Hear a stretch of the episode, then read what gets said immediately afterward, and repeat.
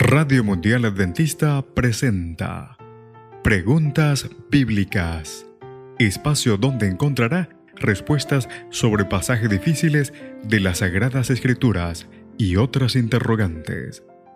Conducido por el licenciado Rodrigo Josué Rivas. Saludos. Esperamos que el programa de hoy pueda ser de gran ayuda a su crecimiento intelectual y espiritual. Comencemos. ¿Es verdad que algunos científicos y teólogos ya no creen que Dios creó el mundo en seis días literales? La respuesta simple es sí, es verdad. Y usted también se estará preguntando a qué se debe todo esto. No puedo entrar en todos los detalles, pero le daré algunas de las principales razones de semejante postura. Permítame aclarar que el número de teólogos adventistas que adoptaron algún tipo de modelo evolucionista es muy reducido, y sospecho que lo mismo se aplica a los científicos. Entre los teólogos, el tema fundamental se relaciona con la metodología apropiada para interpretar la Biblia. Su lectura del Génesis capítulo 1 al capítulo 11 se basa en una comprensión particular de la revelación e inspiración. En primer lugar, Hablemos de la revelación e inspiración. Los adventistas creemos que la Biblia es su propio intérprete. Esto se basa en la convicción de que en último término su autor es Dios, que como hay un autor, el mensaje de la Biblia posee una unidad fundamental y que su pasaje tiene que ser interpretado en un sentido literal, al menos que el contexto señale lo contrario. Los que promueven alguna forma de evolucionismo dentro de la Iglesia han rechazado o cuestionado la mayoría de estos principios. En lo que respecta a la revelación e inspiración, enfatizan la inspiración del pensamiento, que Dios solo se vela allí pensamientos e ideas a los profetas. Esta postura llevada al extremo limita la autoridad de la Biblia en relación con Génesis capítulo 1 y 2, para ellos esto significa que Dios no reveló al escritor bíblico como creó. Para ellos la pregunta es, ¿qué idea o pensamiento reveló Dios al profeta? Así que la respuesta que dan es que Dios les reveló que Él era el creador. Como el texto, dicen, no define cómo creó, la respuesta a esta pregunta podría ser la evolución. En lugar de permitir que la Biblia se interprete a sí misma, que en este caso significa que Dios es el creador porque creó todo en seis días, concluyen arbitrariamente que no se responde al cómo. Uno podría sugerir inclusive que en primer término aceptan la evolución y luego reinterpretan el texto para que coincida con sus conclusiones previas.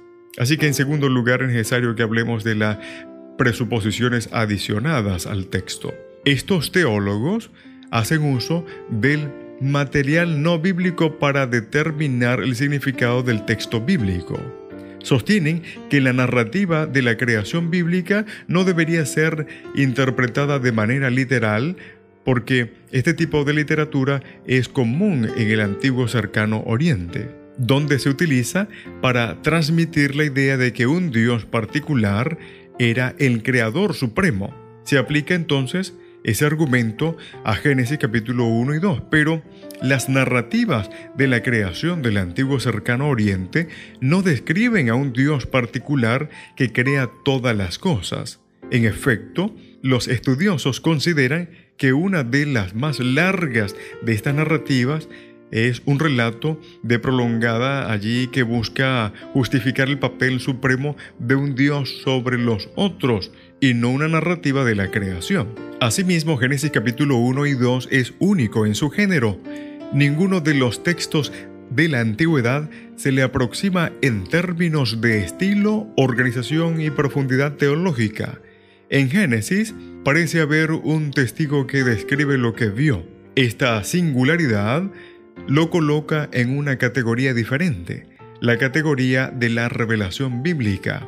Algunos de estos investigadores han llegado a la conclusión de que la fuerza explicativa de la evolución natural es suficiente para establecer su confiabilidad. Se usa entonces a la ciencia para definir la teología de la doctrina cristiana. Y por último, su preocupación. El espacio no me permite decir más sobre la tragedia de los cristianos evolucionistas, pero quiero ocuparme de la preocupación que usted expresa respecto a qué hacer como padre cristiano ante esta situación.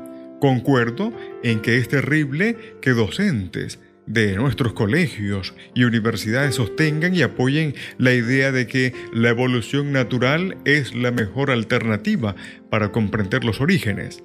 Estas personas no solo violan el significado del texto bíblico, sino también la confianza que la Iglesia coloca en ellos al llamarlos a enseñar a nuestros jóvenes. La verdad tiene pocas alternativas. Recuerde, usted está pagando para que sus hijos reciban una educación cristiana o adventista.